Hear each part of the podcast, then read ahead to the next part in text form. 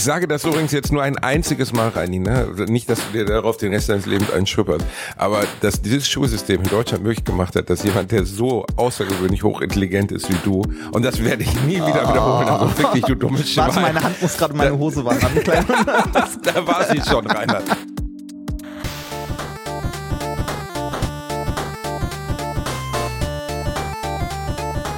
Ich lache niemals unter meinem Niveau. Willkommen! Bonjour, bonjour, bonjour, bonjour. Das sind die einzigen Worte, die ich auf Französisch kann, weil ich Latein gelernt habe in der Schule wie ein richtiger Geisteswissenschaftler. Hallo, ihr kleinen Mäuse. Na, Du- wie geht's euch denn? Hattest, warte mal, du hattest Französisch in der Schule? Oder? Nein, ich habe gerade Ah, gesagt, du ich hatte keinen. Latein in der Ah, du hattest ich, ich hatte Latein. keinen Ah, von- okay, okay. Ich, habe, ich hatte keinen. Okay. Ja, und äh, das ist äh, ja äh, im Nachhinein natürlich eine Fehlentscheidung gewesen. Auf der anderen Seite auch nicht unbedingt eine Fehlentscheidung, weil es ja dazu führte, dass ich ähm, im in der Schule dann äh, äh, oder beziehungsweise im Studium nicht nochmal das Latinum nachholen musste. Und Ja, das, das- war wiederum oh. die richtige Entscheidung, weil darauf hätte ich doch hart keinen Bock gehabt. Ja, das, muss ich ist, mal äh, sagen. das kann man auch, äh, falls hier Schüler zu hören, äh, jedem nur empfehlen, wenn ihr die Möglichkeit habt, macht das Latinum an der Schule, weil im Gegensatz zur Uni bekommt ihr es dort geschenkt. Ähm, Genau, an der Uni gibt's das nicht umsonst. Da ist es, also ich habe einige Leute, die Medizin studieren wollten und auch haben aus meinem Umfeld mitbekommen. Und was die dafür noch nachholen mussten, war auf jeden Fall eine ganz schöne Packung, wenn ich bedenke, dass ich bei Herrn ich nenne ihn jetzt mal Herrn Rönnelsheimer, bei Herrn Rönnelsheimer einfach vier Jahre lang komplett gelangweilt in der letzten Reihe saß und da mal abgeschrieben habe von Natascha, die vor mir saß. Die hat nämlich nachher immer die, die Arbeiten hochgehalten. Also wir hatten wirklich, der hat mit Buntstift korrigiert, der Typ. Und, äh, und was dazu führte, dass du dir faktisch eine eigene Note geben konntest, wenn du wolltest. Das war so einer der Lehrer, den ich auf der einen Seite in einer total guten Erinnerung habe, weil der ein super netter Kerl war. Der war einfach nett, der hatte eine nette Ja. Ausstrahlung, war so mega ruhig. Also wirklich, der kam rein, war schon so um die Ende 50, Anfang 60. Ja, mm, okay.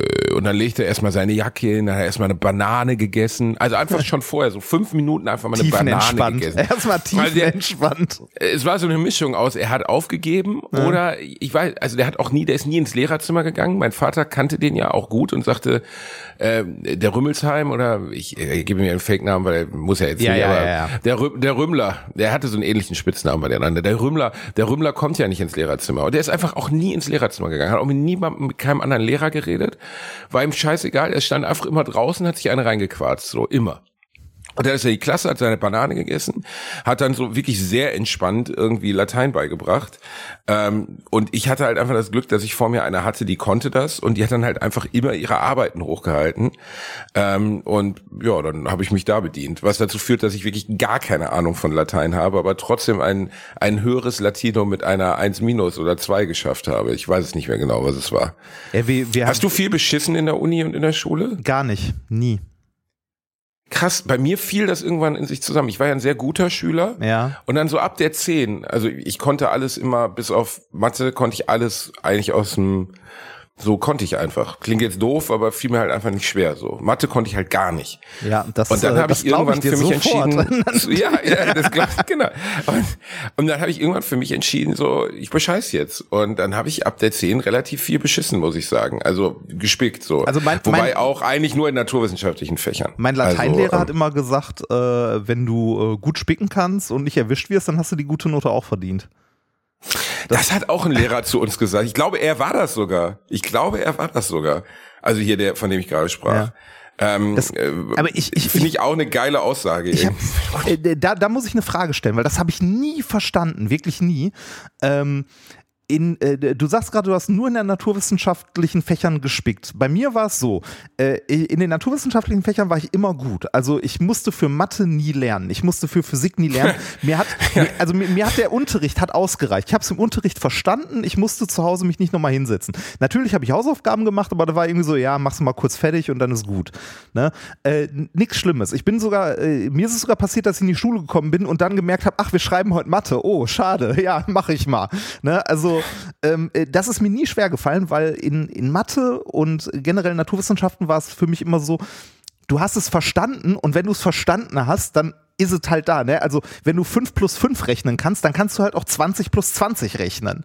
Ne? Also du hast das Also Prinzip verstanden. Muster, und dann, dann, letztlich war es Mustererkennung. Ne? ja, genau. Also du, äh, du hast die Regeln verstanden und davon gibt's ja nur eine Handvoll in Mathe. Und wenn du die Regeln verstanden hast, dann hat sich der Rest halt so ergeben. Ähm, und äh, deshalb, m, dafür habe ich nie gelernt, musste ich nie lernen. Die anderen Fächer hingegen, wo ich richtig, richtig beschissen war, waren Sprachen. Ich bin ja, also ich habe ja eine Ehrenrunde gedreht in der achten Klasse, wegen Latein, Ja. wegen Latein und Englisch. Äh, du mal Natascha vor dir sitzen gehabt, dann wäre alles gut gewesen. weil Sprachen konnte ich halt nicht. Und jetzt sagen natürlich, jetzt sagen sprachbegabte Leute natürlich, oh, warum das denn nicht? Da ist das doch genau wie in Mathe. Da gibt's doch auch Regeln, nur eine Handvoll, fünf Stück oder so. Und wenn man die einmal verstanden hat, dann ist das ja gut. Und das ist Bullshit. Denn in Sprachen gibt es immer Ausnahmen. Es gibt immer Ausnahmen. Und Ausnahmen sind scheiße. In Mathe, Wenn man Mathe nach gibt es Mustern keine denkt, Ausnahmen. Ausnahmen scheiße. Da, da stimmt, ist nicht, in Mathe gibt es nicht. Äh, irgendwie fünf, also zwei Zahlen addiert ist immer die Summe. Äh, außer es ist die 87, dann ist es was Negatives, was rauskommt. das ist also so komplett bescheuert. Und ähm, äh, die Frage, die ich dir jetzt stellen möchte, ist, wie kann man in Mathe spicken?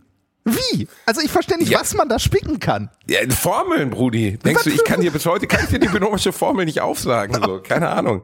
Kann ich Ja, nicht. aber selbst, aber mal ohne Scheiß, selbst wenn du die binomische Formel dir nicht merken kannst, ne, kannst du sie doch ausrechnen. Du kannst dich doch hinsetzen, schreibst hin a plus b in Klammern mal a minus b in Klammern und dann multiplizierst du das einmal kurz aus und dann hast du die fucking binomische Formel da stehen. Dani, also das Rest klingt jetzt bei dir, das klingt bei dir jetzt alles so easy, aber denk mal über die vielen, also denk mal drüber nach, welche Fächer den meisten Leuten schwerfallen. Und das sind genau die. Sport. Also, ja, ja, gut, Sport, Sport ist, ich spick noch mal raus, aber du weißt, was ich meine. Also, welche Fächer fallen den meisten Leuten richtig schwer? So. Und es sind die naturwissenschaftlichen Fächer. Und dafür gibt's ja Gründe, warum das so ist. Ja, ach, weiß nicht, also ich, ich kenne auch genug Leute, denen Sprachen schwerfallen und so. Ähm, ich weiß nicht, ja, vielleicht ist es so, dass vielen Leuten die Naturwissenschaften oder halt die, äh, also Mathe oder so schwerfällt. Bei den Naturwissenschaften muss man aber fairerweise auch sagen, dass die leider in den meisten Lehrplänen eine absolute Randrolle spielen und so ein, so ein Nischendasein. Ne? Da hast du irgendwie, ja, Chemie, Aber warum? Es gibt halt viele Studenten, äh, äh, sagen wir mal, studier mal Deutsch und versuch äh, einen Job zu kriegen als Lehrer und dann studier mal Chemie und versuch einen Job zu kriegen. Die legen dir einen roten Teppich aus und küssen dir die Füße, wenn du reinkommst. Ja, das, äh, das, äh, vielleicht liegt das daran, dass du, äh, wenn du Chemie Lehramt studiert hast oder so, halt noch zwei, drei Semester dranhängen kannst und äh, wenn du noch ein paar Sachen Und dann einen richtigen Job haben kannst. Genau. Nee, also wenn, wenn, wenn du Lehramt studierst, äh, sagen wir mal Chemie oder, also ich weiß, wie es in Physik war, weil es ein Kollege von mir gemacht hat, der hat Physik Lehramt studiert und musste dann äh, halt äh, ein paar Sachen nachholen. Ne? Es ist ehrlich gesagt sogar, wenn man äh, am Ende vorhat, in Physik zu promovieren, vielleicht der schlauere Weg, weil man sich ein paar richtig beschissene Sachen sparen kann. Äh, der hat halt Lehramt studiert, ähm, Physik und hat dann äh, So wie, dann kannst du, kannst du so gesehen was über den Umweg umgehen, oder was? Äh, Ja, also du, ähm, äh, also einfach ist das trotzdem nicht, aber ähm, äh, du, du machst halt Lehramt, also der hat Lehramt Physik studiert und hat dann sich äh, nach dem Staatsexamen, nach dem ersten, zweiten, keine Ahnung wo genau, irgendwann dann entschieden, ach nee, ich würde eigentlich lieber promovieren und als Wissenschaftler arbeiten und der musste dann, um promovieren zu können, musste der noch ein paar Sachen nachholen, so ein bisschen theoretische Physik, ein bisschen äh, Festkörperphysik und so, also er musste ein paar Vorlesungen und Scheine noch nachholen, was auch nicht einfach ist, weil dir halt äh, zum Teil massiv Grundlagen in Mathe fehlen, weil du einfach da weniger im Lehramtsstudium machst als im, äh, im sagen wir mal, äh, ich weiß nicht, heute ist es glaube ich Bachelor Master dann.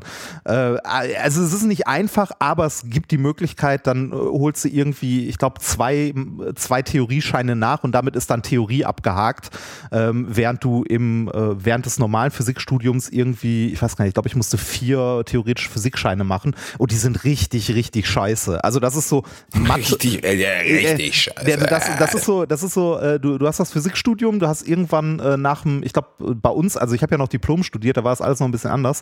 Nach dem vierten Semester bist du mit höherer Mathematik fertig und denkst so, yes, Mathe ist durch. Keine Scheiß, also nicht mehr so richtig, äh, keine abstrakten, also super abstrakte Vorlesungen mehr. Und dann kommt irgendwann theoretische Physik, ich glaube im vierten Semester. Das geht im ersten noch, also theoretisch Physik 1 noch okay und theoretisch Physik 2 merkst du so, ah, die haben Mathe einfach nur umbenannt. Die haben, die haben Mathe einfach nur umbenannt. Ja, ja also- äh, also ich erinnere mich nicht an alles in der Schulzeit, aber ich hatte wirklich so, meine Eltern sind leider auch immer mit dieser Geisteshaltung dran gegangen, äh, gegangen er kann es ja, und haben sich eigentlich nie Sorgen um mich gemacht, so, Ja. weil es war auch wirklich so, ich, also ich war jetzt nicht ultra gut in Englisch, aber ich konnte es irgendwie und ich konnte Deutsch und die ganzen Laberfächer waren mir, weißt du, da bin ich ja vom lieben Gott halt einfach sowieso beschenkt worden, dass Labern mir liegt und das hat mir auch immer geholfen im Leben. Aber Weil am Ende, du kannst ja, also das muss man mal ehrlich, wenn uns jetzt Schüler zuhören, okay? Und äh, wollen Inspiration haben, wie werde ich besser in der Schule? Meldet euch. Meldet euch, meldet euch, meldet euch. Einfach melden. Ist auch egal, ob ihr die Antwort könnt. Wirklich, es ist eigentlich egal. Es geht einfach nur darum, dem Lehrer zu, also ihr solltet halt nicht euch melden, wenn eine, wenn eine Frage gestellt wird. Ich gebe jetzt mal ein Beispiel zu Goethes Faust oder so, äh, wie denn das Verhältnis von, von Mephisto zu Faust ist, solltet ihr nicht antworten, dass Michael Jordan irgendwie 1994 äh, die meisten Rebounds gebracht Ja, hat. So, mir mir das fällt, mir fällt gerade erst auf, dass es in Faust um Mephisto geht. Witzig. Okay, ja. Er er auch rein, ein, ein Fist-Gag zu. Das Buch heißt Faust. Also Ja. ich meine, Gott, ich, ich hatte auch Faust und große die Erwartungen, als ich, da, als ich damit Und angefangen die habe. Hauptfigur Und dann ist Mephisto. Also bitte, Mephisto. Und bis- und bis Seite fünf- Ja, äh, bis. Seite 50 hatte immer noch niemand eine Faust in der Scheide und ich dachte so, was ist hier los? Und dann wird auch noch die ganze Zeit gereimt. Wann kommt jetzt der Gruppenfick? Ich war erst beruhigt, als ich erfuhr, dass Gretchen, ich glaube, 15 Jahre alt ist in dem Buch. Dann war es zumindest so ein bisschen also dirty. ich, Ich, ich, ich, hatte, ich hatte kurz Hoffnung, als der Hund ins Spiel kam. Ne, der, der Pudel und der Kern. Also, so, ne, aber ja. Dass er so eine kleine, kleine Sodomie-Einlage reinkommt. Äh, Ah, äh, okay. z- Zurück zur Schule. Ja, melden. Genau. Äh, Mitarbeit. Egal, ob man gut ist oder nicht. Mitarbeit und du hast schon mal und du kann, also du hast schon mal keine fünf mehr. Ich habe in Latein und Englisch aufgegeben gehabt, als ich sitzen geblieben bin. Ja, aber warum? Also du hättest doch einfach. Weiß nicht, also ich, Ja. äh, das sagt sich im Nachhinein so leicht, aber für mich äh, waren die Englischstunden und die Lateinstunden äh, der blanke Horror zu der Zeit. Ich habe immer da gesessen und gehofft, nicht äh, drangenommen zu werden. Und natürlich versuchen die Ich sage Lehrer das übrigens jetzt nur ein einziges Mal, Reini, ne? Ja. Nicht, dass du dir darauf den Rest deines Lebens einen. Aber dass dieses Schulsystem in Deutschland möglich gemacht hat, dass jemand, der so außergewöhnlich hochintelligent ist wie du, und das werde ich nie wieder wiederholen, also fick dich, du dummes Schwein. Warte, meine Hand muss gerade in meine Hose wandern. Da war sie schon, Reinhard.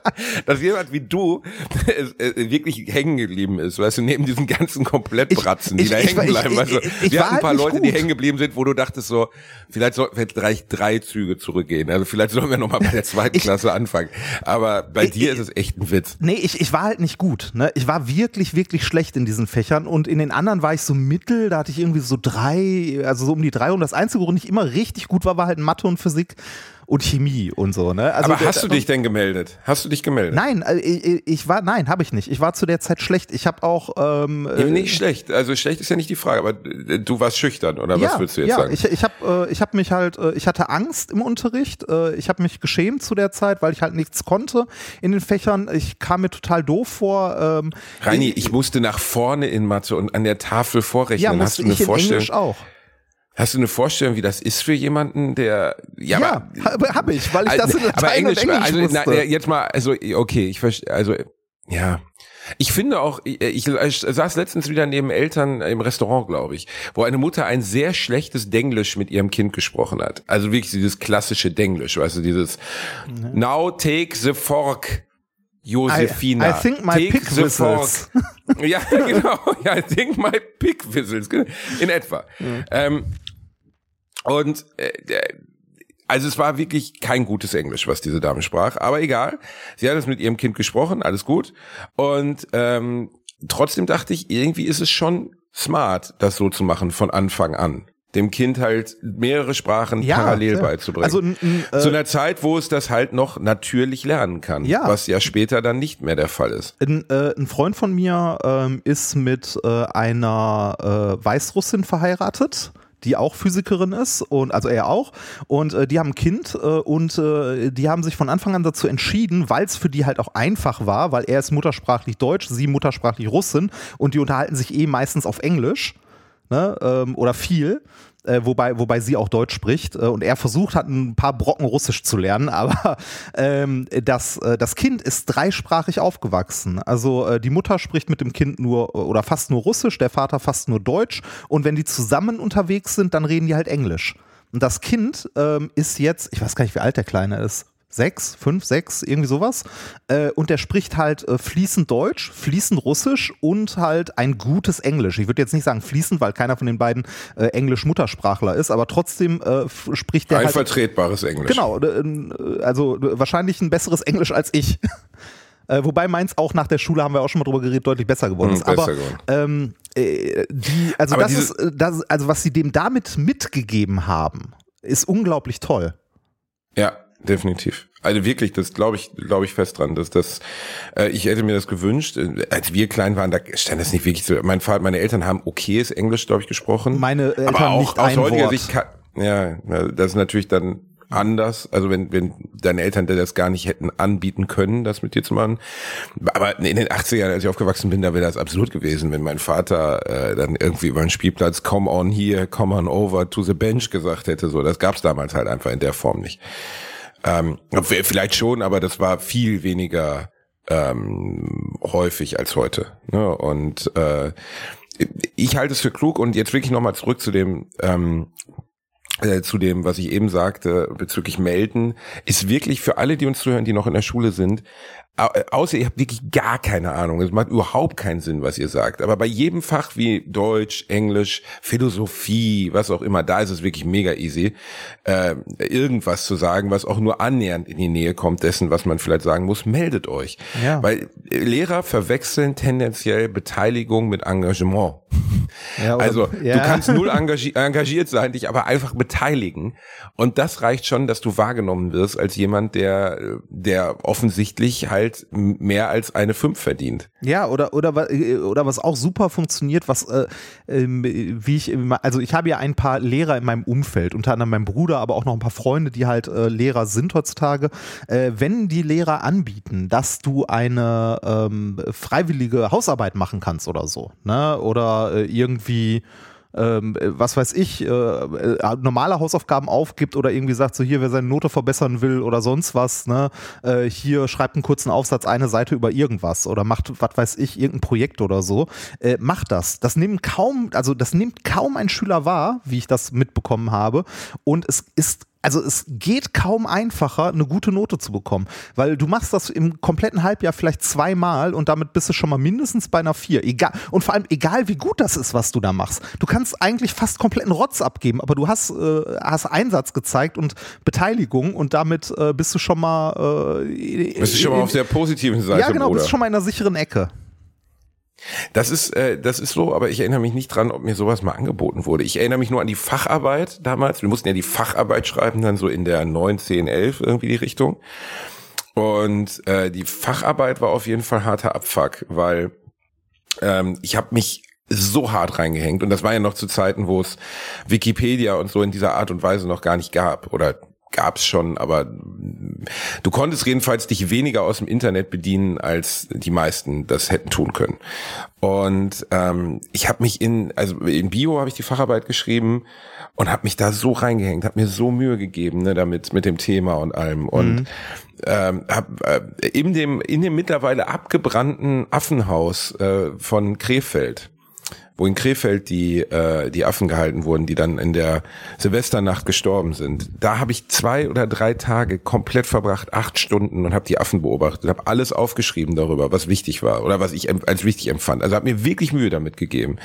Weil Bio, bla, ne? Und dann äh, werde ich nie vergessen, wie ich dann irgendwie eine 3 Minus dafür bekommen habe und einfach völlig frustriert zu Hause saß, weil ich wusste, dass mein bester Kumpel einfach alles aus dem Internet abgeschrieben hatte, ohne irgendwas zu machen. Und eine Eins hatte so.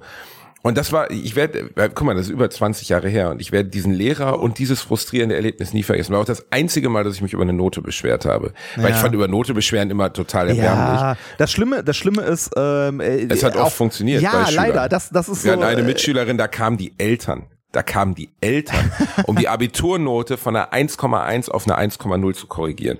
Äh, Die das- ist heute Ärztin in Münster und das- das ich glaube, es ist einfach absolut gruselig. Ich habe ich hab ja äh, ein paar Jahre, äh, während ich promoviert habe, äh, äh machst du ja auch so ein bisschen Lehre und so. Und ich habe äh, ein paar Jahre lang die Physik-Vorlesung beziehungsweise Übung, also teilweise habe ich auch ein bisschen die Vorlesung übernommen, wenn mein Prof keine Zeit hatte, äh, aber ich habe halt immer die Übung und die Klausuren für die Mediziner gemacht im ersten Semester in Essen. Und äh, die härtesten, also äh, die härtesten Sachen, die ich erlebt habe, ist, dass Leute äh, zu mir ankamen und äh, sich vor mich gestellt haben und gesagt haben, ja, aber dann, da, äh, das müsste ich eigentlich bestanden haben. Und da habe ich ihnen gesagt, nein, hast du nicht. Wir können die Klausur gerne mal zusammen durchgehen. Ne? und dann hau ich dir auf die Fresse, nee, und du dann kleine angefangen Bitch. haben und dann angefangen haben zu heulen. Du hast dann 18-jährige Jungs und Mädels da stehen, die äh, plötzlich in deinem Büro stehen und anfangen zu heulen. Hätten die Äh, gewusst, dass du keine Gefühle hast, Reini. Nee, äh, nee, nee, ist ja schade, kannst halt nichts für, ne? Aber äh, wenn, wenn da halt, also, und ich war schon, ich war immer ein sehr, sehr, sehr freundlicher Mensch bei den Klausuren. Also ich habe das immer so bewertet, dass ich es gerade mit meinem Gewissen noch vertreten kann, dass diese Person irgendwie durchkommt. Da haben wir ja auch schon häufiger drüber gesprochen. Äh, aber das Härteste, was ich da, äh, also persönlich nicht erlebt habe, aber bei Kollegen ist, dass am nächsten Tag die Eltern mit einem Anwalt vor dem Büro standen. Ach du Scheiße. Ja, da denkst du auch so, Das, okay. das, das, ist, das ist allerdings für alle Beteiligten sehr unangenehm, Ja, oder? sehr, Also, sehr. Das, Ach wirklich? Oh Gott. Ja, ja, das, äh, aber das war, äh, das ist nicht mir passiert, sondern einem äh, Kollegen. Aber daher. Dann kommen meine Eltern mit einem Anwalt. Also mehr, mehr kann man FDP-Wähler ja gar nicht mehr schreien. Das ist ja die- Sie unglaublich. könnten, Sie könnten mit dem Flu mit dem Heli auf dem Unidach landen. Mein Vater kommt gleich. Wir müssen kurz schauen, wo der Heli landen kann. Es tut mir leid. Ja. Boah, Alter, das ist ja wirklich sehr, sehr, sehr unangenehm. Oh Gott, Ja. oh Gott, oh Gott. ja. Ja, Ja. gut, aber also äh, für mich wirklich ganz wichtiger Ratschlag, den ich jedes Mal immer Leuten gegeben habe dazu. Melden, melden, melden, melden. Wirklich wichtig. Macht den Eindruck, als hätte man Ahnung und würde sich interessieren fürs Thema. Wird immer geglaubt, wird, fällt jeder Lehrer drauf rein. ja. Klingt hart, ist aber so. Werbung. Als kleiner, dicker Junge, der ich nun mal leider bin, habe ich mich in letzter Zeit häufiger mit dem Thema Krankenversicherung auseinandergesetzt. Genau genommen mit privaten Krankenversicherungen. Und wenn du wie ich überfordert bist von dem riesigen Angebot an Tarifen, das es da so gibt, dann check mal die kostenlose Clark-App aus. Das ist wirklich fantastisch, weil mit Clark hast du all deine Versicherungen im Überblick und kannst sie von überall aus digital managen. Das ist ein echt dicker Vorteil. Dank des praktischen Tarifvergleichs siehst du außerdem in Sekundenschnelle, welche die passende Krankenversicherung für dich und deinen individuellen Lifestyle ist. Und solltest du wirklich mal Fragen haben, helfen dir die Expertinnen von Clark immer persönlich weiter. Per Telefon, Videocall, Chat, E-Mail, Fax, die kommen theoretisch zu Hause vorbei, reiten auf einem Pferd vor, schmeißen dir eine Brieftaube ins Gesicht, das ist unglaublich. Okay, die letzten drei Gründe stimmen nicht, aber das ist wirklich wahr, sie sind immer erreichbar. Weiteres großes Plus, Clark gehört zu keiner Versicherungsgesellschaft, berät dich also immer unabhängig und in deinem Interesse. Also tausch das Wartezimmer gegen das Behandlungszimmer und lad dir die Clark-App runter. Mit dem Gutscheincode AAA34, AAA34, erhältst du außerdem bis zu 30 Euro Shoppingguthaben für Brands wie Apple, Zalando und Co. Die Teilnahmebedingungen und alle weiteren Infos findet ihr wie immer in den Shownotes. Werbung Ende. Ich weiß gar nicht, wie, wie das heute für Schüler ist. So äh, wie, äh, also gibt's, also ist der Notendruck so hoch? Äh, wahrscheinlich schlimmer noch als bei uns damals, oder? Je nachdem, was man studieren will. Also ich glaube, insgesamt ist heute der Druck viel höher, weil guck mal, ich habe noch auf Diplom studiert. Ja, ich ja auch. Ähm, heute studieren die Leute auf Master und Bachelor. Ich finde das ganze System absurd, weil es wurde ja suggeriert am Anfang des Studiums. Ich weiß noch, als ich habe nie auf Bachelor studiert, aber ich habe dann Leute, die Generation nach mir hat direkt auf Bachelor studiert und uns wurde Ja, das natürlich auch. verkauft, als wäre es eine richtig coole Sache auf Bachelor. Also wie richtig, richtig coole Sache. Und ähm, ich weiß noch genau, wie äh, mir dann relativ schnell klar wurde, ja, das ist auf gar keinen Fall eine coole Sache, weil äh, das führt einfach dazu, dass von den, sagen wir mal, 500 Bachelorstudenten nur 200 den Master machen können und die anderen 300 die Bachelor haben und dann von mir aus nicht weiter studieren, die ja dann für den Arbeitsmarkt geeignet sein sollen. Das wurde ja, war ja das, was sie einem verkauft haben. Genau, die stehen dann in den Bewerbungsgesprächen gegenüber all den Leuten, die einen Masterabschluss gemacht haben und stellen fest, scheiße, äh, ist wohl nicht so. Also ist einfach nicht äh, der Fall. Und das fand ich unglaublich unfair irgendwie. Weil du, du musst dich dann mit Masterstudenten messen in den Bewerbungsgesprächen und dann nehmen die Arbeitgeber eh die Masterstudenten, also die einen Master gemacht haben. Das heißt, mit dem Bachelor kannst du dir in den meisten Fächern ganz gepflegt den Arsch abwischen. Ja. Ja, ja, ja, ja, das war, glaube ich, zu unserer Zeit, als das gerade noch eingeführt wurde, so. Heute ist das nicht mehr so. Also äh, Bachelor, Master hat je nach Studiengang, äh, also es hat natürlich Nachteile ohne Ende, aber hat auch ein paar Vorteile. Also worum ich ein bisschen die Masterstudenten damals beneidet habe, äh, beziehungsweise die Bachelorstudenten, war dieses äh, Continuous Assessment, dass du ähm, äh, natürlich jede Klausur zählt direkt in die Note mit rein. Das ist einerseits Druck, andererseits ist das aber auch immer äh, kleine, kleine Häppchen, die du machst äh, und nicht irgendwie, wie es beim äh, Diplom war, am Ende eine Stunde lang eine mündliche Prüfung über den Stoff von drei Semestern. Äh, das war so, Scheiße. ich bin immer noch der Meinung, dass halt Noten viel weniger entscheidend sein sollten als, äh, als zum Beispiel Eignungstests. Da sind die USA uns irgendwie, finde ich, schon voraus. Also es gibt ja, ja aber das ich habe nie gemacht, ich kann es auch schlecht ist auch eine Katastrophe, ne? Also ja, da brauchst du halt Geld. Ne, da finde ich das hier schon ganz gut, dass du äh, halt auch einen, äh, ne, einen hohen, also du kannst halt zur Uni gehen, du kannst, wenn du möchtest, irgendwie äh, promovieren oder ähnliches, auch wenn du halt kein Geld hast und das ist in den USA einfach ja, nicht möglich. Du hast völlig recht. Ich meine damit nur, was sagt denn dein, äh, also dein, dein Beispiel, also sag mal, du willst Mediziner werden, okay? Ja. Und ähm, hast, du hast nun mal ein NC von 1,2. So. Ne? Und damit sind einfach sehr, sehr, sehr, sehr viele Studenten schon mal oder potenzielle Studenten schon mal raus, weil nur die wenigsten haben nur mal ein Abitur von 1,2. Ja, das, das finde ich, äh, ich finde äh, das System NC auch sehr ungerecht. Äh, ich weiß gar nicht, wie das aktuell Gibt es die ZVS noch, die zentrale Vergabestelle? Die wurde Boah, doch irgendwann mal abgeschafft. Das wurde doch irgendwann da bin mal ich früher mal hingefahren in Dortmund, um meine, um die Sachen persönlich abzugeben, weil ich dachte, das würde die Chancen erhöhen. Ja, das. Dann stehst du da vor so einem Briefkasten, drin sitzt so eine Else mit roten Haaren und so einer, so einer Hornbrille, guckt dich genervt an, so. Ich weiß nicht mehr genau. Ich glaube, ich war irgendwie nicht in der Frist. Also ich habe jetzt nicht gedacht, dass die Chancen sich erhöhen, aber ich bin da extra hingefahren. Und äh, ich weiß auch noch genau, an der Böllerbrücke war das, die ZVS. Ja, das ist, äh, also ich, ich weiß gar nicht, wie es aktuell ist. Also jetzt ist es wohl nach Bundesland oder so.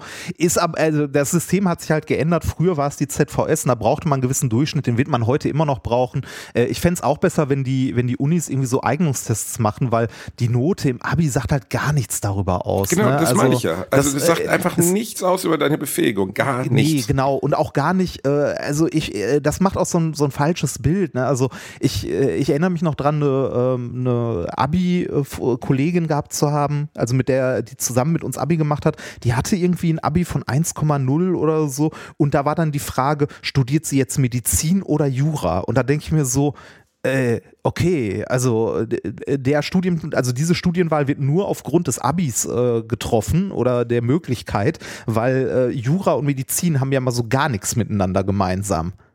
Das ist ja nicht so, als ob du dich entscheiden würdest, studiere ich jetzt Physik oder Chemie. Ne? Das Nee, hat gar nichts miteinander zu tun. Reini, meine Batterie ist alle. Zeig ich da gerade an. dich. ich kann nichts dafür. Sie ist nicht alle, also sie ist jetzt gleich alle. Sie blinkt. Das heißt, dann, ich, ich, ich drücke ich drück mal kurz auf Pause und dann machen wir hier einen magischen Schnitt. Eine Ewigkeit später. So, wie magisch geht es hier weiter mit einer vollen Batterie von Herrn Bielendorfers Mikrofon. Ja, aber Herr Bielendorfer hat zumindest diesmal gemerkt, dass die Batterie alle ist. Ja, das, das ist für mich schon ein evolutionärer ist, Schritt. Ja, ist schon, ist schon, ist schon gut. Das ist schon, äh, ich bin äh, stolz auf dich, sehr. Ich bin sehr, sehr stolz Danke. auf dich. Das, das, bedeutet mir die Welt, rein, ja. Ich bin nämlich gerade, äh, also das Schneiden dieser Folge wird ein bisschen aufwendiger, weil ich äh, bin gerade unterwegs und habe nur meinen kleinen Laptop dabei und das sind man so einem kleinen Display ist das immer Schmerz. Äh, ich bin gerade in Essen bei äh, meinem lieben Bruder, wo ich mich netterweise einquartiere fotografieren durfte. Ich sitze gerade in seinem Arbeitszimmer, während er auf der Couch liegt und sich auskuriert. Das ist nämlich krank ein bisschen. Also jetzt nicht super krank, aber so erkältet mit äh, ne, Stimme weg und so. Äh, auf jeden Fall ähm, sitze ich hier, weil äh, am Wochenende ist Minkorrekt live in Berlin. Da freue ich mich sehr drauf. Das ist unser zweiter Auftritt dieser Tour in Berlin. Ist auch schon ausverkauft. Äh, und ähm, ich gehe gleich nach dieser Aufnahme mit Nikolas Blutspenden beim Deutschen Roten Kreuz. Und äh, wir nehmen eine äh, Minkorrekt-Folge beim Blutspenden auf. Also wir, äh, wir interviewen, also wir reden mit jemandem vom Deutschen Roten Kreuz und äh, begleiten mal den Prozess des Blutspendens, also zumindest der Plan, um äh, da mal ein bisschen Aufklärungsarbeit zu leisten, wie das denn so ist, wann man Blut spenden darf, wann nicht, ob das weh tut, wie aufwendig das ist, was man an Angaben machen muss und so weiter und so weiter. Weil Finde ich sehr gut und sehr vorbildlich, dass ihr das macht, ihr kleinen Mäuse. Ja, richtig. Äh, also äh, sollten, sollte man eh immer mal wieder machen, aber ähm, bei äh, uns ist es in der, äh, sagen wir mal, in der Realität uns besonders aufgefallen, beziehungsweise Nikolas, ähm, also Nikolas Tochter war ja sehr krank, also die hatte äh, einen Tumor und hat eine Chemo durchgemacht und äh, während der Chemo unglaublich viele Blutkonserven bekommen. Und das, äh, da ist uns nochmal bewusst geworden, äh, auch im Gespräch mit den Ärzten und den äh, Pflegerinnen und Pflegern dort, wie wichtig das ist und bei wie viel Gelegenheiten tatsächlich in unserem äh, Gesundheitssystem Blutkonserven gebraucht werden. Da kann es eigentlich nie genug von geben. Das ist jetzt nicht nur der Motorradfahrer, der sich um einen Baum gewickelt hat und äh, da irgendwie äh, 20 Blutkonserven oder sonst was braucht, sondern auch halt bei sowas wie äh, einer Chemo oder so brauchen die Leute halt auch Blutkonserven und deshalb wollten wir auf das Thema mal wieder aufmerksam machen und selber Blutspenden gehen. Das finde ich sehr, sehr gut. Ich war, ich weiß, muss ehrlich zugeben, dass ich nicht mal weiß, ich glaube, ich war noch nie selbst initiativ Blutspenden und das äh, sollte ich doch mal tun. Ja, Weil, also ähm, ähm, Äh, Ich war auch zu selten Blutspenden. Ähm, es war auch bei mir immer, äh, also es, das, dass ich das letzte Mal Blutspenden war, beziehungsweise Blutplasmaspenden war, ist auch schon echt lange, lange her. Ähm, äh, auch für mich war das mal wieder so ein, äh, so ein Punkt, wo ich gesagt habe, so, boah, ja, doch, solltest du mal wieder machen. Ähm, ich habe, äh, also äh, vielleicht hatte ich auch bisher immer nur Leute, die das nicht so gut konnten, aber äh, es ist bei mir immer relativ schwierig, im Arm die, die Vene zu finden. Also, ne, so, äh, das sag mal ist so ein Fetti-Ding, ne? also So ein Hero vielleicht. Heroin kommt für mich nicht in Frage. Ähm, Heroin ich, nur für Mutige. äh, nee, weil ich, äh, weil es bei mir halt schwierig ist, die Vene äh, überhaupt zu Bei finden. mir auch relativ Und- schwer. Ich finde es immer wieder erstaunlich, wie sie es überhaupt machen, dass sie es finden. Ja, das also äh, das war äh, bei mir ist das allerdings äh, ja äh, natürlich wenn man etwas dicker ist sind die eh schwerer zu finden, aber bei mir ist das auch ähm, äh, sagen wir so genetisch bedingt ist vielleicht ein bisschen zu hart gesagt, aber es war bei meiner Mutter auch schon so. Bei meiner Mutter die Vene liegt irgendwie, weiß ich nicht, entweder so tief oder so komisch oder äh, tritt also die du siehst auch nichts bei mir so von also zumindest nicht in der Armbeuge irgendwie an Vene und man fühlt auch nichts. Also ich fühle zumindest nichts, aber ich bin halt auch kein kein Mediziner oder so. Ähm, äh, bei meiner Mutti war das auch so, dass die da sich auch mal sehr, sehr schwer getan haben, irgendwie da äh, eine Vene zu finden, wenn die im Krankenhaus war und so. Die hat irgendwann auch einen Zugang am Hals gehabt und so. Ja, das gibt's ja bei Krebstherapien oft diesen Port, ne? Also Ja. wo dann auch Ja, so ja. eine feste Ein Einstelle gesucht wird, wo dann theoretisch, wenn du so oft Injektionen bekommst, macht es ja dann auch Sinn. Ja, so ein fester Zugang. Das mein Schwiegervater hat, hat äh, Tochter zehn Jahre auch. damit gelebt. Ja, Und das, also Blutspenden auf jeden Fall sehr wichtiges Ding, sehr empfehlenswert. Ähm, und ja, äh, einmal um kurz die Hürde zu überwinden, was, wo muss ich hingehen, was muss ich tun, Reini? Ähm, äh, am besten geht man einfach zum, äh, zum Deutschen Roten Kreuz und sagt, ich würde gern Blut spenden und äh, dann beraten die einen. Beziehungsweise, ähm, vielleicht hört ihr euch, falls ihr euch dafür interessiert, einfach am nächsten Montag die nächste Minkorrekt-Folge an, weil genau die Fragen, also wir haben mal so, so Fragen runtergeschrieben, die wollten wir gerne mal irgendwie beantwortet wissen, weil wir selber irgendwie auch nicht wissen, was ist denn die Hürde, was hat sich geändert, wann darf man, wann darf man nicht. Früher war es ja zum Beispiel so, dass du als äh, homosexuelle Person nicht spenden durftest. War Das- wirklich so, ne? Ja, war wirklich so. Ist heute nicht mehr so. Natürlich äh, werden heute immer noch so Sachen abgefragt, wie hast du äh, häufig wechselnde Sexualpartner oder ich glaube, wenn du ein Tattoo äh, gerade neu hast, dann darfst du auch irgendwie ein, zwei Monate nicht spenden oder so. Natürlich, wenn du krank bist, nicht und so. Äh, bei Bluthochdruck ist es problematisch, bei Blutarmut natürlich auch. Äh, aber es gibt dabei, also soweit ich das jetzt äh, noch weiß, immer ein Arztgespräch irgendwie ganz am Anfang mal. Aber wie gesagt, das, das werden wir in, äh, in der nächsten Minkorrekt-Folge, die wird wahrscheinlich ein bisschen kürzer werden. Da geht es dann monothematisch nur um das Blutspenden und wir sprechen halt mit jemandem vom Deutschen Roten Kreuz. Es gibt verschiedene Varianten, also es gibt ja so Vollblutspende, Blutplasma, wo man halt nur einen Teil des Blutes spendet. Ähm, das eine ist irgendwie anstrengender als das andere. Ähm, beim Deutschen Roten Kreuz bekommt man kein Geld dafür, sondern man bekommt halt äh, was zu essen dabei, was zu trinken. Also man wird versorgt in der Zeit. Äh, man sollte das auch nicht des Geldes wegen machen, Blutspenden gehen. Ne? Also es, äh, es gibt äh, private Anbieter, die dann irgendwie eine Aufwandsentschädigung zahlen, ist auch okay, ne? ähm, aber das ist nicht der Hauptgrund, warum man das tun sollte. Nee, aber m, also man sollte es schon in Anführungszeichen aus Idealismus tun. Ja. Also um anderen Menschen zu helfen, aber natürlich gibt es auch die Option, ich glaube bei Plasmaspende 50 Euro oder sowas hat mir mal irgendjemand erzählt. Ne? Nee, ich glaube ja, ich glaube 30 oder ich weiß ja, auch nicht. Gut. Ist auch äh, also ne, dafür. Das sollte nicht die Initi der nee, Initiationsfaktor so, sein, warum man das tut. Genau, sollte es nicht, äh, aber ist auch okay. Ne? Also wenn jemand sagt so okay, irgendwie was weiß ich, Student oder sonst was knapp bei Kasse, dann nehme ich die 60 Euro im Monat oder so, die ich da äh, mitmachen kann, auch noch mit, dann tut man dabei nebenbei noch was Gutes. Ja, aber ähm, äh, es gibt dann auch irgendwie Leute, die sagen, nee, beim Deutschen Roten Kreuz gehe ich nicht spenden, weil die verkaufen das Blut ja danach. Ja, das äh, tun sie. Äh, aber es ist jetzt nicht so, dass sie damit irgendwie einen Heiden Reibach machen. Da, äh, wie gesagt, äh, wir sind nachher da, wir fragen mal nach. Also das gehört unter anderem auch zu den Fragen, die wir mal fragen wollten. Was passiert eigentlich damit? Wer, warum wird es verkauft und nicht einfach weitergegeben und so? Wir schauen mal. Es, okay, gut. Ich stelle jetzt nicht die Frage, weil sonst hätte ich jetzt, ich wusste nicht, dass sie es verkaufen. Ähm, aber ja, das war, war mir jetzt persönlich nicht bewusst, muss ich sagen. Ja, das also letztlich äh, hast du aber immer das Problem, ähm, dass eigentlich egal was immer du in Anführungszeichen auch Gutes oder Schlechtes tust, ähm, für irgendeinen Zweck immer jemand um die Ecke biegt und dich belehrt, dass äh, aus diesem oder diesem oder diesem Grund es doch nicht gut ist. Ja. Ja, ja, das, äh, ja, äh, der, äh, also der, der moralische Zeigefinger ist immer ein bisschen davon abhängig, wie es dir selber gerade geht. Ne? Ähm, ist, ich weiß gar nicht, wo ich das letztens, äh, wo ich das letztens gehört habe. Da war auch irgendein Zitat. Es ist immer leicht, äh, an, äh, an Sachen rumzumäkeln, die einem persönlich nicht betreffen. Ist ja gefühlt auch so. Ja. Also, ne, und ähm, wir leben ja sowieso in einer Gesellschaft, in der sehr schnell, also ich weiß gar nicht, ich habe, glaube ich, letztens, ähm, das fand ich dann auch sehr anstrengend. Ich habe ähm, Frikadellen gepostet. Ich glaube, ich hatte Frikadellen gegessen und du glaubst du gar Monster, nicht, wie, du ja, Monster. Wie, du, wie, klingt jetzt blöd, das sozusagen, aber du glaubst nicht, wie viele Nachrichten ich von Leuten bekommen habe, die mir dann schrieben so in Richtung du Monster. Also wirklich. Ja. Wo du dann denkst, oh wow, Leute, also jetzt ist aber also äh, Initiative in allen Ehren, aber ich habe halt, also ja, Fleisch essen mag man ja bewerten, wie man möchte, aber dann wirklich geschrieben, muss das denn sein? Und dann auch noch in der Öffentlichkeit so ein Vorbild vorleben. Ja, Vegetarismus, Veganismus in allen Ehren. Ich weiß, dass es der richtige Weg für diesen Planeten ist und ich weiß, dass allein die Fleischindustrie so unglaublich viel zum Klimawandel beiträgt. Alles richtig.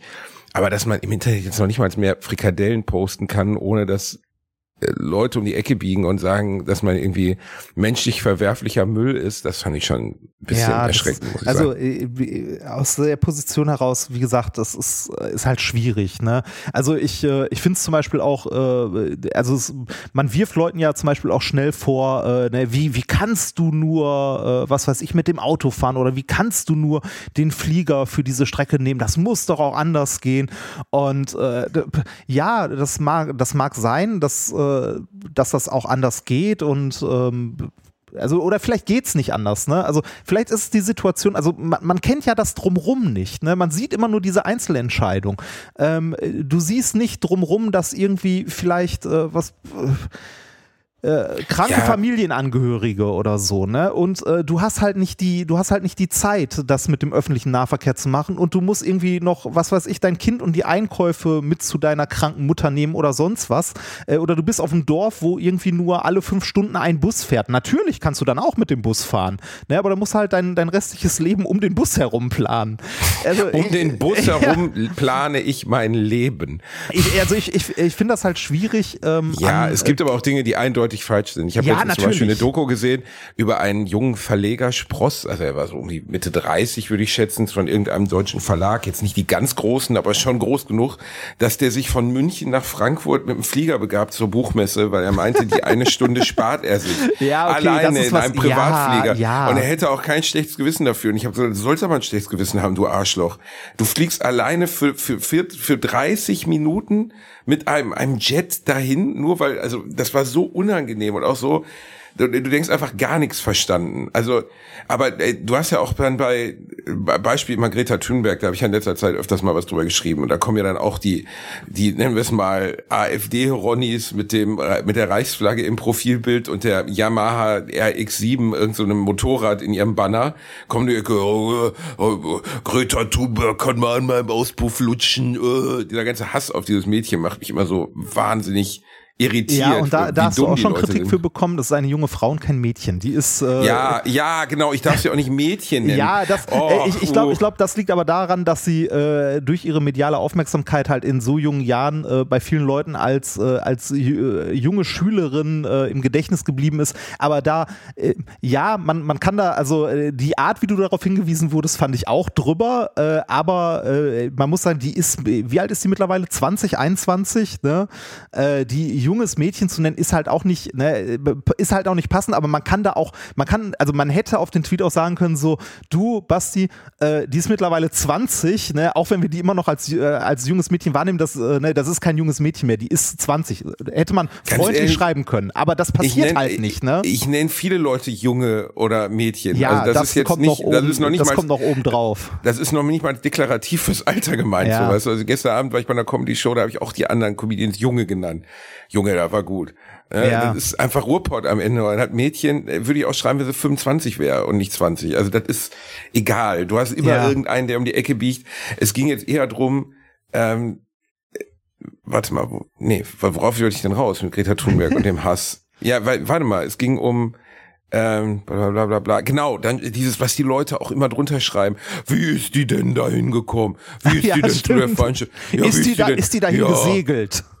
Wie ist genau ist die dahin gesegelt? Ist die zu Fuß dahin gekommen, nach Lützerath? Nein, sie ist mit dem Zug dorthin gekommen. Sie ist nicht geflogen. Aber selbst wenn sie geflogen wäre, Punkt, fände ich es vertretbar. Und die Argumentation aus meiner Sicht dafür ist, in Gottes Namen, es geht doch nicht darum, dass man, also, es geht doch, es geht doch nicht um das Einzelereignis eines Fluges einer Klimaaktivistin. Es geht doch um ein weltweites Ändern der Klimastrategie. Und wenn Greta Thunberg zu jedem Protest und zu jedem Aufruhr und zu allem, was sie, was sie tut, immer zu Fuß kommen würde, würde sie in ihrem Leben noch drei Demos besuchen können.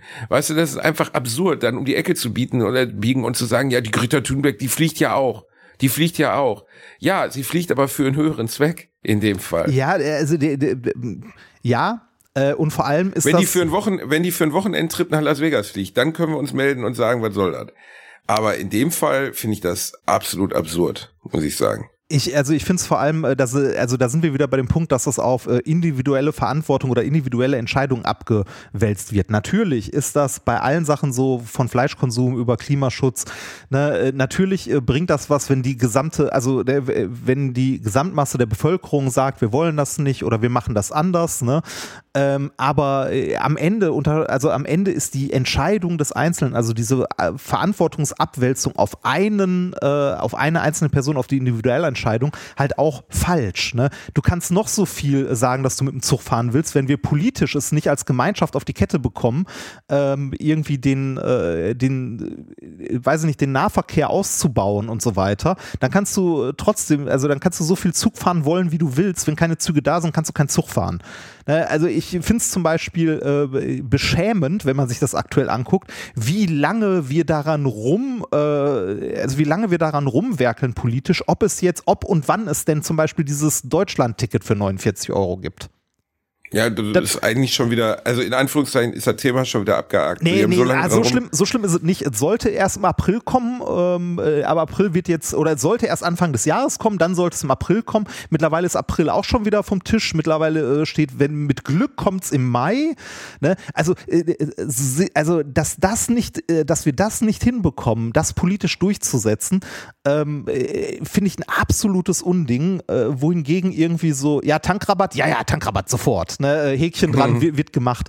Äh, Wie bescheuert ist das denn bitte? Also äh, es gibt, glaube ich, kaum etwas, was wir für, für den Klimaschutz als kleine, also so klein ist auch nicht, ja, mir ist klar, dass da viel Verwaltung hintersteckt und wer es bezahlt, bla bla bla, das ist nicht ganz so einfach. Aber trotzdem, es gibt kaum Sachen, die, äh, die halt irgendwie äh, sinnvoller durch, also sinnvoller zu machen sind, um den Leuten halt den Bahnverkehr wieder schmackhaft zu machen oder die öffentlichen Verkehrsmittel, als ein bezahlbares, einfaches Ticket. Man hat das ja beim 9-Euro-Ticket gesehen, die Leute sind alle Bahn gefahren. Da haben sie, äh, da hast du halt Leute dabei gehabt, die gesagt haben so, ja, da sieht man ja, dass das nicht funktioniert. Bei einem 9-Euro-Ticket, die Züge waren so so überfüllt, äh, überfüllt, da konnte ja niemand mehr mitfahren. Und dann denkst du so, ja, da sieht man, wenn es bezahlbar ist und so und einfach, dann nutzen die Leute das auch. Und wenn es bezahlbar und einfach ist und die Leute das nutzen und dann die Kapazität nicht reicht, dann sehen wir doch, dass wir das ausbauen müssen.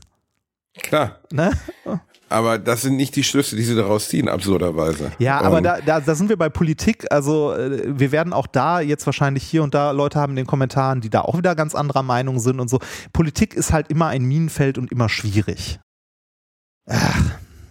Ja, Naja. ist es, aber ich möchte auch nicht in der Politik sein, weil Nein, ich auch nicht. äh, jeder, jeder Idealismus wird durch die Politik grundlegend zerstört. Ich meine, guck mal, da- wir haben ja auch letzte Woche schon drüber gesprochen, die, die ähm, Abgeordnete der Grünen, die da in dem Baggerloch in Lützerath stand und in die Kameras sagte, ja, wir waren auch überrascht, wie mächtig die Energielobby ist. da war so ein Moment, wo ich wirklich dachte, das ist also, das ist nicht mal mehr Realsatire, dass dir jemand, der in der Realpolitik arbeitet, also der der jeden Tag nichts anderes macht, als sich mit Energiekonzernen auseinanderzusetzen, äh, wenn er, wenn er als Grüner in diesem Ressort ist, äh, mir dann erzählen will, der ich viel weiter davon entfernt bin, dass RWE doch eine gewisse Macht und auch einen Lobby-Einfluss hat. Also Ja, das, fand war ich so dieses Interview absurd. war öffentlichkeitstechnisch echt äh, ja, unglücklich, wenn man das mal so nennen möchte. super Also, unglücklich. Ja, wir haben, äh, wir haben ja äh, in der aktuellen MinCorrect-Folge ein Intro äh, daraus gebastelt. Wir haben ja bei Methodisch Inkorrekt immer äh, irgendwie, wir versuchen halbwegs unterhaltbare Intros zu machen und äh, haben diesmal gesungen. Wir haben äh, hier äh, Mike Krüger umgedichtet. Wer baggert da so Oh, spät am hat- Baggerloch? Ich, äh, du hast es mir geschickt und ich habe sehr, sehr viel Spaß daran gehabt. Ja, also das das ist- ist es wirklich, geht- es geht nur besonders, 30 ich meine, deine musikalischen Fähigkeiten sind natürlich abartig. Das muss man sagen, wie du Das- da, also selten habe ich jemanden in einer solchen Exzellenz singen hören, außer mich selbst vielleicht. Ja. Aber wer baggert da so spät noch am Baggerloch? Es ist der Energiekonzern, denn der baggert noch. Das ist schon wirklich, das ist schon sehr, sehr gut. Das, äh, ja, das, das war auch ganz witzig. Also wenn ihr möchtet, könnt ihr euch das mal anhören in der aktuellen MinCorrect-Folge. Müsst ihr nur die ersten 30 Sekunden und danach, wenn ihr wollt, könnt ihr das auch wieder ausmachen. Den Rest muss man nicht hören.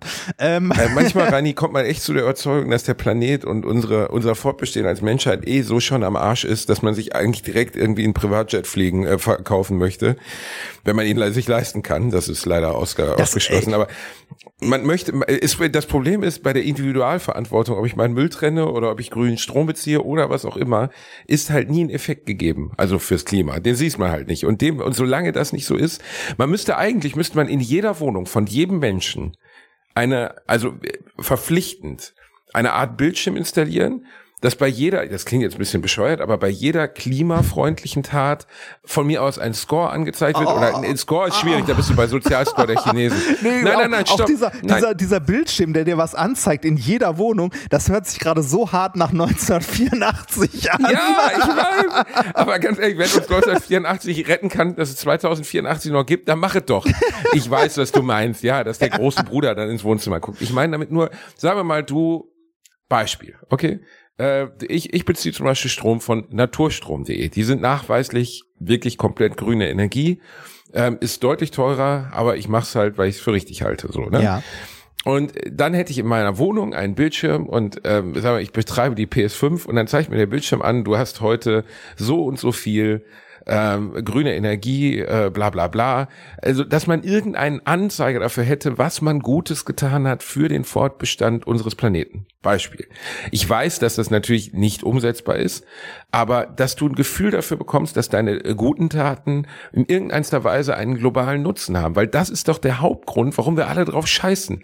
Der Verlegertyp, der in seinem Privatjet sitzt, während gerade in Deutschland 80.000 Flugzeuge hin und her fliegen, denkt sich so, ja, ob ich jetzt den Privatjet nutze oder nicht. Wen juckt's? So, ne? Damit hat er ja grundsätzlich fast sogar recht.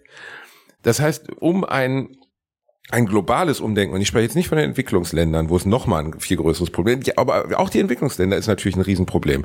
Weißt du, dann wird darüber diskutiert, ja, sollten wir in Deutschland jetzt Atomstrom nochmal beziehen oder sollen wir Braunkohle oder so, während dann in China einfach Smogwolken über den Innenstädten stehen, wo, wo man über Feinstaubmessung schon gar nicht mehr sprechen muss, weil die da einfach alles verfeuern. So, weißt ja. du? Äh, aber, Also- also äh, das, ähm, äh, das ist leider auch ein Argument von den Leuten, äh, die vorher Klimawandelleugner waren, die dann irgendwie sagen so, ja, Klimawandel gibt's, aber wir können ja nichts machen. Ne? Also Nein, ich, ich will das nicht als Argument anführen, aber äh, dass der Fakt besteht, dass in Entwicklungsländern aus welchen Gründen auch immer, und ich wollte jetzt, China kann ich als Entwicklungsland bezeichnen, aber sagen wir mal, dass in vielen Ländern der Welt der, äh, der Klimaschutz überhaupt gar keine Rolle spielt. Ja, aber, aber, aber das, äh, ne, es ist halt auch schwierig, jetzt zum Beispiel irgendwie äh, einem, äh, afrikanischen Land zu sagen, so du, ihr dürft jetzt hier nichts verfeuern, weil das ist schlecht fürs Klima. Ähm, äh, ne, äh, da muss man sich mal die Historie angucken, was wir hier verfeuert haben in den 50er, 60er bis 80ern. Und jetzt gehst du hin zu einem anderen Land, das gerade wirtschaftlichen Aufschwung erlebt, dadurch, dass es halt äh, diese Energieträger jetzt nutzen kann. Und jetzt gehst du hin und sagst denen, ja, wir haben das damals gemacht, aber ihr dürft das jetzt nicht, weil äh, ist halt schlecht. Ne? Ähm, äh, es ist halt schwierig zu verargumentieren. Was man machen muss oder was wir irgendwie als Menschheit auf die Kette kriegen müssen, ist, ähm, die erneuerbaren Energien so rentabel zu machen und so äh, einfach zugänglich zu machen, dass das halt ähm, eine Alternative darstellt zu, ähm, zu Kohle und ähnlichem. Ne, dass du auch irgendeinem Land, das gerade einen wirtschaftlichen Ausschwung äh, vor sich hat, dass du dem sagen kannst, hier, äh, natürlich könnt ihr Kohle verfeuern, aber ihr könntet auch das hier machen, das ist äh, für euch dann am Ende genauso teuer, weil wir das irgendwie subventionieren. Aber dann müsste ja eine äh, Industrienation hingehen und andere Länder unterstützen. Das wäre ja auch schwierig. Ne? Da, da würde man ja zahlen. Nee, das, also du kannst jetzt halt nicht hingehen und den Leuten sagen, so, nee, ihr dürft das jetzt nicht. Wir haben das damals gemacht, bei uns ist das okay, da kommt unser Wohlstand heute her, dass wir euch ausgebeutet haben. Also wir haben euch die Sachen damals weggenommen und äh, haben unseren heutigen Wohlstand äh, dadurch, dass wir halt die Natur kaputt gemacht haben. Aber ihr dürft das heute nicht mehr. Ja, Und, das, äh, ist dazu, natürlich äh, die, das ist natürlich eine verfehlte Moralkeule, Ja, aber und- die und- Schlinge, das Problem ist, dass die Schlinge sich einfach zuzieht. Jetzt Ja. mal fernab von. Ja, allem. aber, aber da, dann, äh, dann muss man irgendwie gucken, dass wir das, äh, also da sind wir wieder bei der Politik, äh, weltpolitisch irgendwie hinbekommen, dass das halt attraktiv genug ist. Äh, denn äh, gerade beim Klimawandel, ne, äh, die Länder, die am wenigsten Geld haben, also die, wen, also die armen Länder leiden unter dem Klimawandel als erste und am meisten. Ja, weil halt bei, äh, bei denen äh, halt auch Landstriche nicht mehr bewohnbar werden oder irgendwie, äh, was weiß ich, die, die Flut die halbe Küste wegspült oder so. Genau. Oder also Und die- und das und wird die- natürlich zu beispielsweise zu Flüchtlingsbewegungen führen, die dann wiederum, wo die wir dann wieder spüren. Ja, Ja, also, also, wenn sich wenn sich ganze Landstriche, das klingt jetzt auch sehr nach AfD-Sprech, aber wenn sich Landstriche aus Afrika als unbewohnbar herausstellen, wird einfach die Flüchtlings, werden die Flüchtlingsströme halt einfach nur viel, viel größer werden. Ist ja nachvollziehbar. äh, ne, natürlich, du kannst ja, ne, du kannst ja nicht Leuten sagen so, nee, ihr habt da zu bleiben. Das, äh, äh, jeder, jeder von Dann uns, verhungert ihr also halt jeder alle. von uns würde doch auch genauso gehen. Wenn, also wenn jetzt hier irgendwie, also Deutschland liegt halt äh, zentraleuropäisch, da wird jetzt nicht irgendwie äh, das Wasser bis zum Hals steigen, also vielleicht so oben in den Küstenregionen. Aber stell Äh, dir ne, vor, die ganzen Holländer, was machen wir mit Ja, denen? genau, stell dir vor, die würden alle hier hinfliehen. Natürlich, also das, äh, also es ist doch normal, also jeder Mensch möchte doch irgendwie äh, halt äh, ein, ein Leben haben. Und dass Leute dann aus Landstrichen fliehen, weil dort, äh, weil es politisch instabil ist, weil dort irgendwie Krieg herrscht oder weil halt eine Dürre plötzlich äh, das komplette, also die kompletten Landstriche ausgetrocknet hat, wo deine Großeltern irgendwie noch eine Farm oder sonst was betrieben haben, was heute nicht mehr möglich ist, weil halt sich das Klima geändert hat, dann ist das doch klar, dass die Leute halt weiterziehen und woanders hin wollen. Und ne, die werden ja nicht, also niemand wird ja irgendwie in seinem Landstrich äh, sitzen bleiben und sagen so, oh ja, hier, hier wächst nichts mehr, ich kann irgendwie auch, dann, ja, habe ja Pech gehabt, da gibt es kein Wasser mehr, aber ist schade, aber halt Ja, doof, dann, ne? dann sterbe ich halt. Ja, das ist, das ist halt ein globales Problem und trotzdem haben wir halt äh, überall in Europa und auch äh, außerhalb von Europa halt äh, leider in der Politik gerade, äh, zumindest das, was ich mit, also mitbekomme, soweit ich mich mit Politik beschäftige, äh, immer mehr nationale Tendenzen als, also immer mehr äh, Ja. Parteien, die irgendwie äh, sich auf äh, wir selbst beziehen wollen. Ähm, also klassischer Nationalismus, ohne jetzt damit Nazis meinen zu wollen. Äh, aber äh, wenn du das anguckst, in, ähm, in Frankreich sind die, werden die Rechten stärker, in den, äh, also in Italien stellen sie gerade quasi die Regierung. Äh, ist halt problematisch. Äh, wenn wir uns die nächsten Wahlen angucken, in Ostdeutschland äh, haben wir, ich glaube, aktuell drei Bundesländer, wo es äh, sein könnte, dass die AfD in der nächsten Wahlperiode mit, etwas Pech. Stärkste Kraft wird. Ja, stärkste Kraft haben wir ja teilweise schon. Ähm, ich glaube, in Sachsen waren die stärkste Kraft, wo die, ähm, wenn es hart auf hart kommt, in der nächsten Wahlperiode die Regierung stellen. Also die Landesregierung. Wie verhindert man das? Ja, äh, Wirklich, wie, ver ehrlich, wie verhindert man das? Jetzt mal, ja, also, wie, doofe Frage, wie verhindert man das? Ich habe keine Ahnung. Also vielleicht äh, mit, äh, einer, mit einer Koalition, wo, äh, wo es irgendwie die anderen Parteien hinbekommen, eine äh, Alternative für die Leute darzustellen, die halt von der Politik gerade sehr enttäuscht sind. Ja, also Also, Friedrich, äh, sprechen wir jetzt von Friedrich Merz gerade? Ich habe das Gefühl, wir sprechen von Friedrich Merz.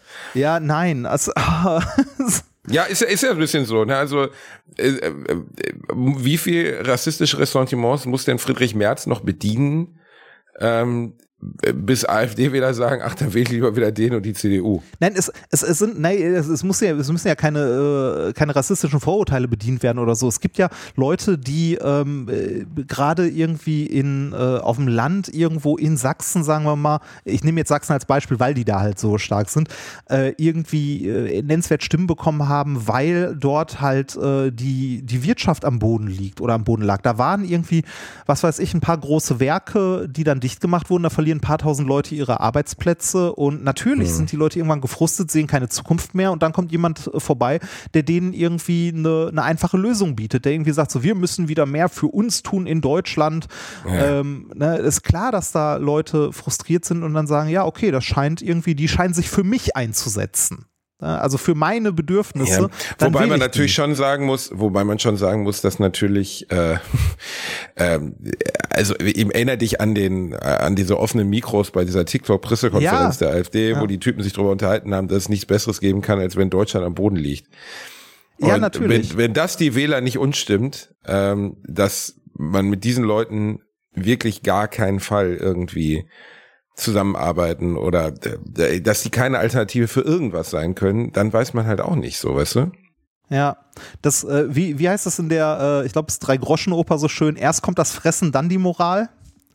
Ne? So ist es. Also wenn, wenn du dir, ne, wenn du nicht weißt, wie du deine Miete bezahlen sollst, wenn du äh, ne, Angst hast, vielleicht in einem halben Jahr auf der Straße zu sitzen, wenn du, äh, was weiß ich, Flaschen sammelst, um irgendwie noch Nudeln mit Tomatensauce dir äh, am Monatsende kochen zu können oder so, dann äh, ist es, glaube ich, sehr, sehr schwer, ähm, sich dafür einzusetzen, äh, irgendwie, dass wir äh, Autofahren teurer machen oder dass wir Energie sparen müssen oder ähnliches. Ne? Also äh, ich glaube, dann ist es auch schwer, äh, sich zum Beispiel für, äh, für Flüchtlinge einzusetzen, die aus dem Kriegsgebiet fliehen und die halt eine also eine Grundversorgung bekommen. ne? Ich kann mir, also ich verstehe sehr gut, dass die Leute dann da sitzen und sagen, warum wird denen geholfen und mir nicht?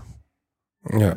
Weil mir geht's ja auch schlecht. Und äh, dass diese Leute dann verzweifelt sind. Und äh, mit verzweifelt meine ich jetzt nicht, dass die äh, so plakativ verzweifelt sind, den ganzen Tag heulen oder sonst was, sondern einfach innerlich immer mehr die Perspektive für die Zukunft verlieren. Und dann äh, jemand äh, vorbeikommt und sagt, äh, wir kümmern uns um unsere Probleme hier, die anderen sollen sich um sich selber kümmern, dass man diese Leute dann wählt oder denen zumindest Gehör schenkt, kann ich sehr gut verstehen.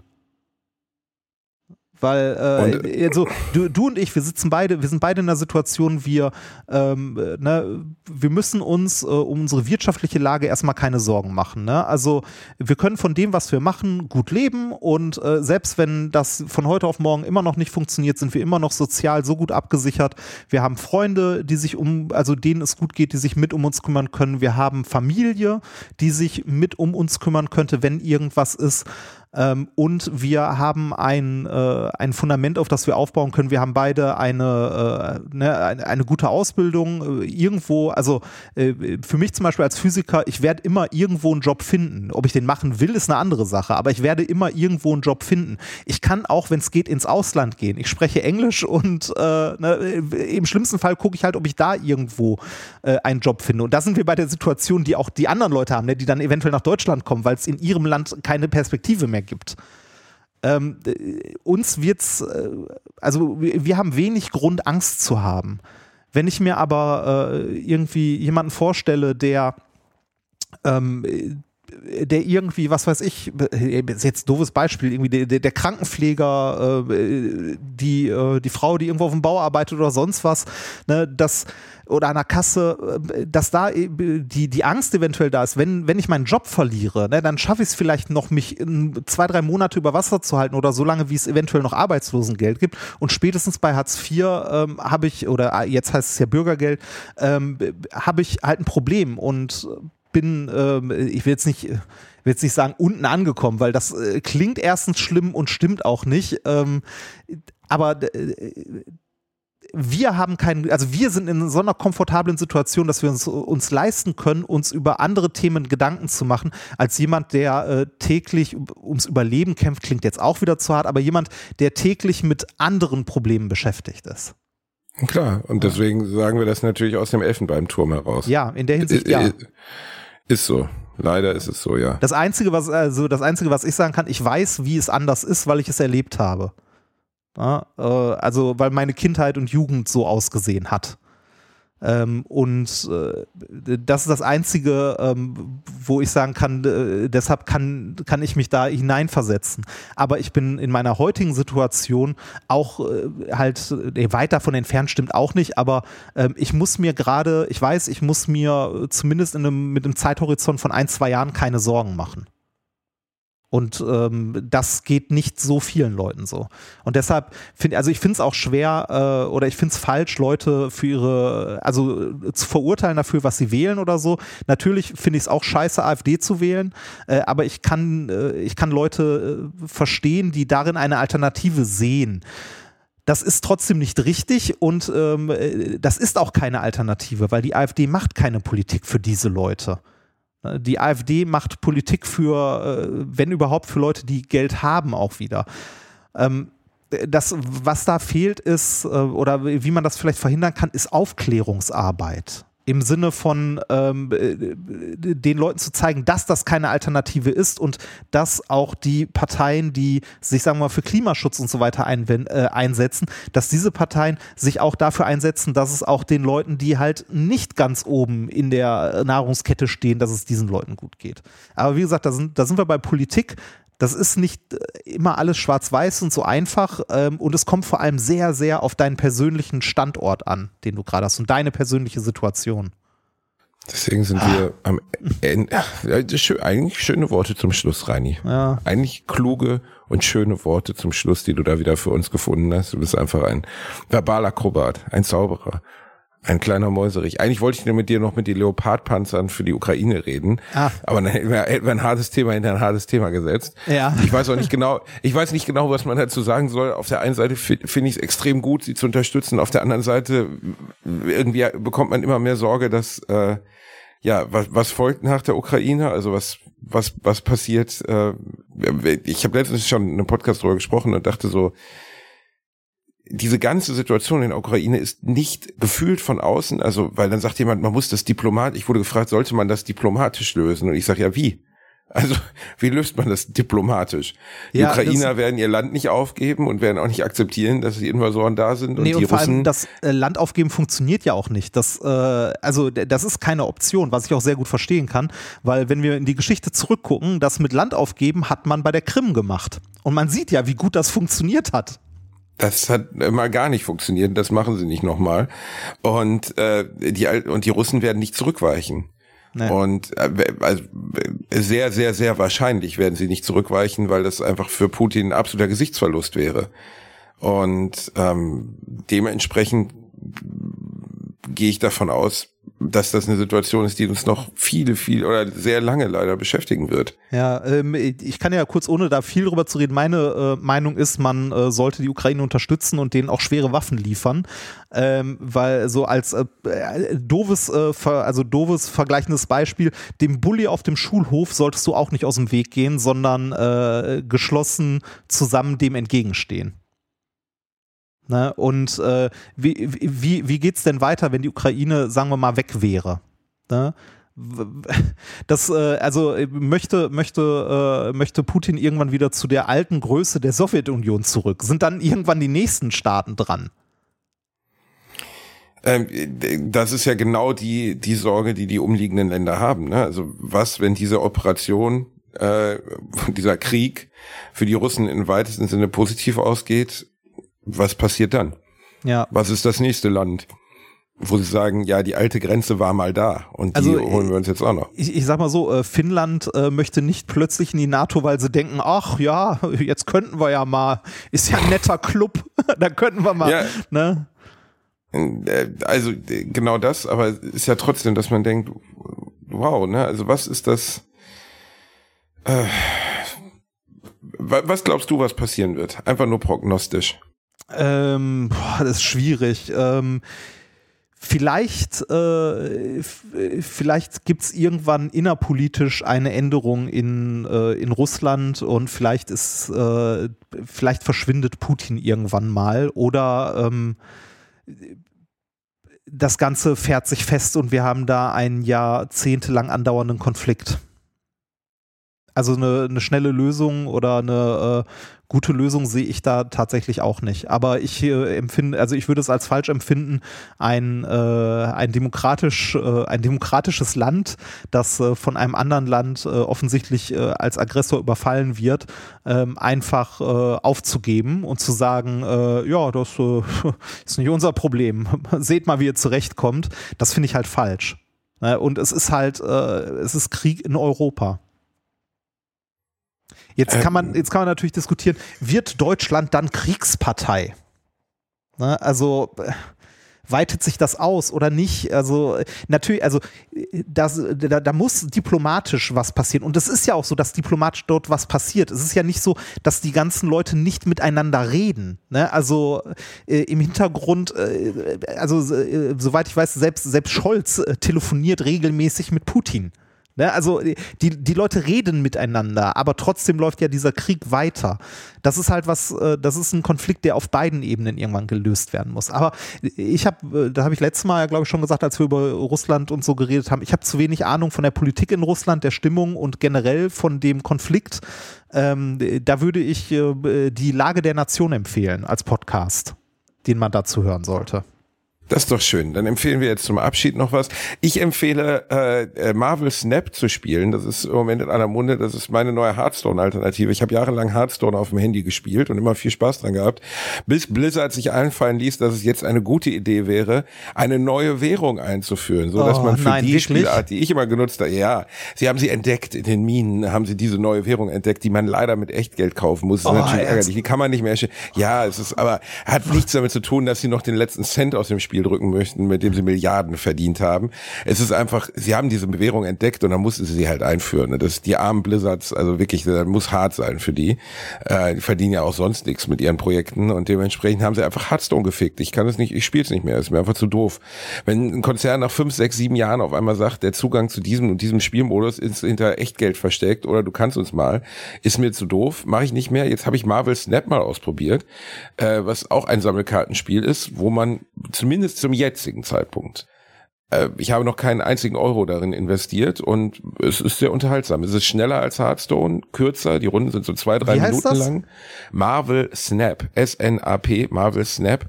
Und ähm, ist halt ein Sammelkartenspiel mit Superheldencharakteren, wo du halt die gegeneinander antreten, also äh, ähnlich wie bei Hearthstone, du lässt Ge Ja. Decks gegeneinander antreten. Ähm, es ist aber, hat eine andere Mechanik dahinter, ist von einem ehemaligen Hearthstone-Entwickler entworfen worden und im Moment das werden sicherlich wird Ihnen in drei Monaten auffallen, dass es gut wäre. Es gäbe eine Währung, mit der man, also natürlich kann man auch jetzt gerade unglaublich viel für so eine Währung ausgeben, äh, mit der man aber nur kosmetische Items bekommt und das Ja. ist mir dann am Ende scheißegal. Äh, du kannst mit ganz normalem Spielfortschritt, also indem du am Tag ein halbes Stündchen daddelst, kannst du alle Karten umsonst bekommen. Okay. Ähm, und bisher macht es sehr viel Spaß. Also es war für mich, für mich echt eine Entdeckung. Ein gutes User Interface. Du kannst mit einer Hand spielen. Also du kannst so gesehen Oh, das ist, das ist gut, weil dann kannst du auch, wenn du dich in der Bahn, also wenn du irgendwie in der Straßenbahn stehst, eine, eine Genau. 20 Minuten fährst, dich aber mit einer Hand festhalten musst, kannst du trotzdem. Äh, in etwa. Ne? Also Ja. du kannst wirklich komplett, du musst den Bildschirm nicht quer halten wie bei Hearthstone, sondern kannst aufrecht spielen. Und ähm, ich, äh, ich kriege keinen Cent dafür, das hier zu empfehlen. Ich habe einfach Spaß dran gehabt und habe gedacht, ja, okay, kann man, kann man mitteilen. Ähm, könnt ihr mal ausprobieren, wenn ihr so auf Hearthstone und solche Sachen steht, Slay the Spire, dann kann man auf jeden Fall äh, Marvel Snap mal ausprobieren. Es ist natürlich zugekleistert mit, hier bekommst du noch extra Punkte und wenn du hier drauf klickst und die tägliche Herausforderung, das kann man am Ende alles ignorieren, ob man will oder nicht. Der eigentliche Spielmodus, also wie dieses Spiel funktioniert, ist relativ innovativ. Habe ich so noch nicht gesehen. Ähm, und macht Spaß. Also das ist im Moment das, was ich am häufigsten am Handy spiele. Ah. Äh, ich spiele gerade ähm, leider gar nicht, weil ich unterwegs war. Äh, und am Handy, also ich spiele nichts am Handy. Ich habe noch kein Handyspiel gehabt, wo ich sage so, boah, das hat mich jetzt abgeholt, äh, das möchte ich zocken. Ähm, vielleicht probiere ich auch so ein Kartenspiel mal aus. Äh, ich habe mein, äh, mein Steam Deck gerade in Ludwigshafen liegen gelassen aus Versehen äh, und kann deshalb da auch nicht weiterspielen. Was mich ein ganz klein bisschen, äh, ein ganz klein bisschen nervt, weil ich wollte letztens ähm, äh, Plague's Tale zu Ende spielen. Ich bin da so kurz vor dem letzten Bossfight, habe mich an meinen Windows-Rechner gesetzt und dann gesehen, ah, der Steam-Speicherstand ist nicht in der Cloud. Verdammt. Und ich habe jetzt die Wahl, entweder die letzten zweieinhalb Stunden nochmal zu spielen oder äh, zu warten, bis ich mein Steam Deck das nächste Mal in der Hand habe und das mal kurz anmachen kann. Ich habe was sehr ähnliches gemacht. Ich habe Last of Us spielen wollen, zwei, und habe es ja schon durchgespielt. Und Ah, dann zeigte hab ich er noch mir nicht. an, du hast es nicht durchgespielt? Nee, den zweiten Teil gar noch nicht. Den zweiten Teil habe ich noch nicht durchgespielt. Aber du hast ihn schon gespielt. ja. Okay. Und äh, dann zeigte er mir an, ja, der manuelle Speicherstand wird überschrieben, wenn du in diesem Level nochmal einsteigst, weil ich wollte eins der Level nochmal spielen, habe nicht gesehen, dass es auch den sogenannten Begegnungsmodus gibt, wo du die einzelnen Kämpfe nochmal einzeln separat spielen kannst. Und dann hat er einfach mein, mein ursprünglichen, ich habe das Spiel durchgespielt, äh, Speicherstand gelöscht und zehn Stunden wieder zurückgesetzt. Und jetzt spiel, ich spiele es aber gerade nochmal durch und es ist mir auch egal. Äh, ich habe den Grounded-Modus probiert, der, der der schwerste ist, wo es auch einen Permadeath-Modus gibt. Also wenn du einmal spielst, dann fängst du nochmal von neuem an.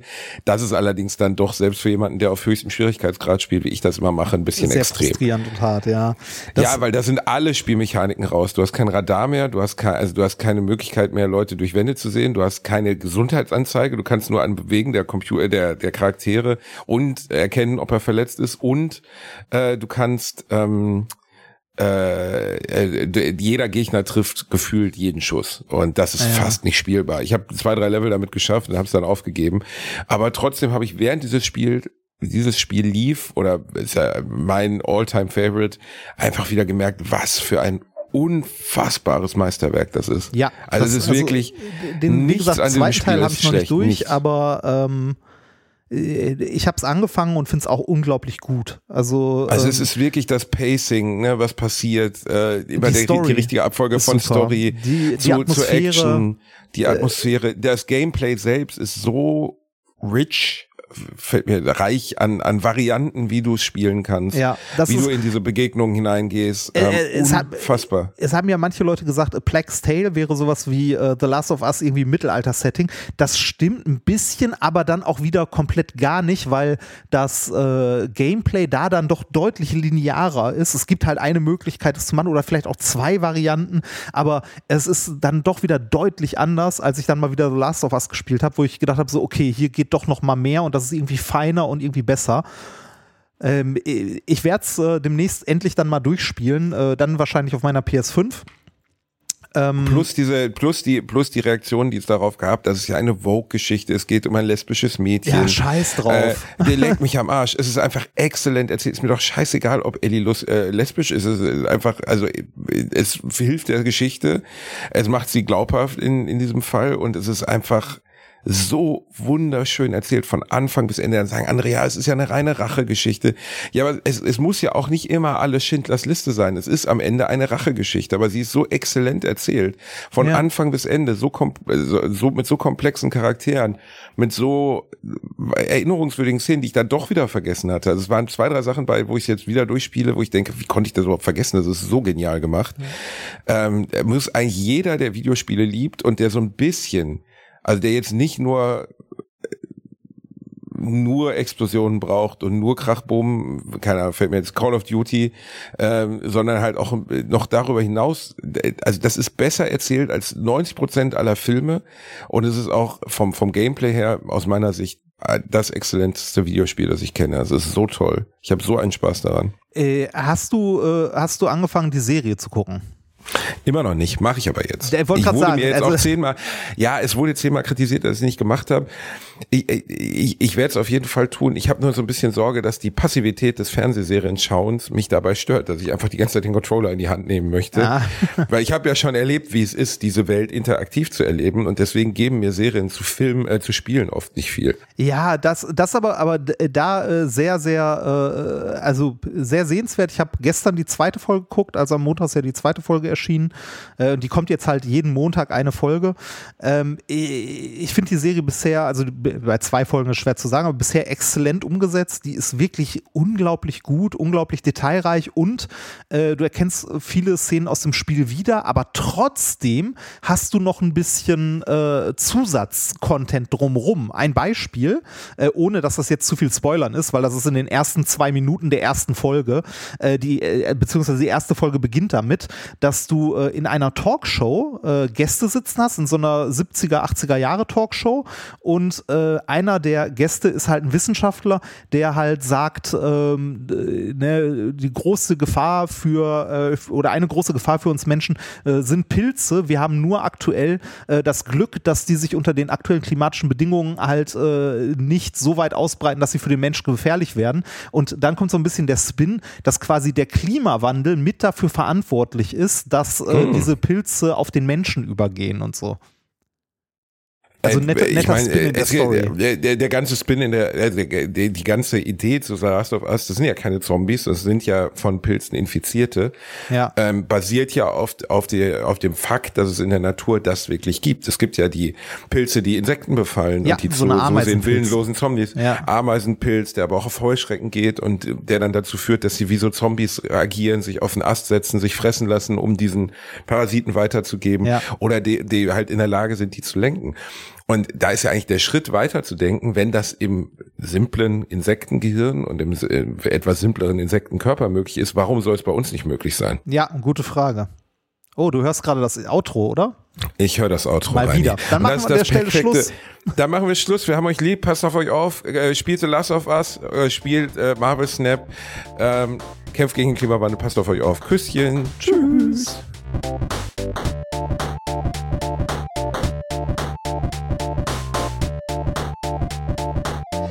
Gelacht, aber unter meinem Niveau.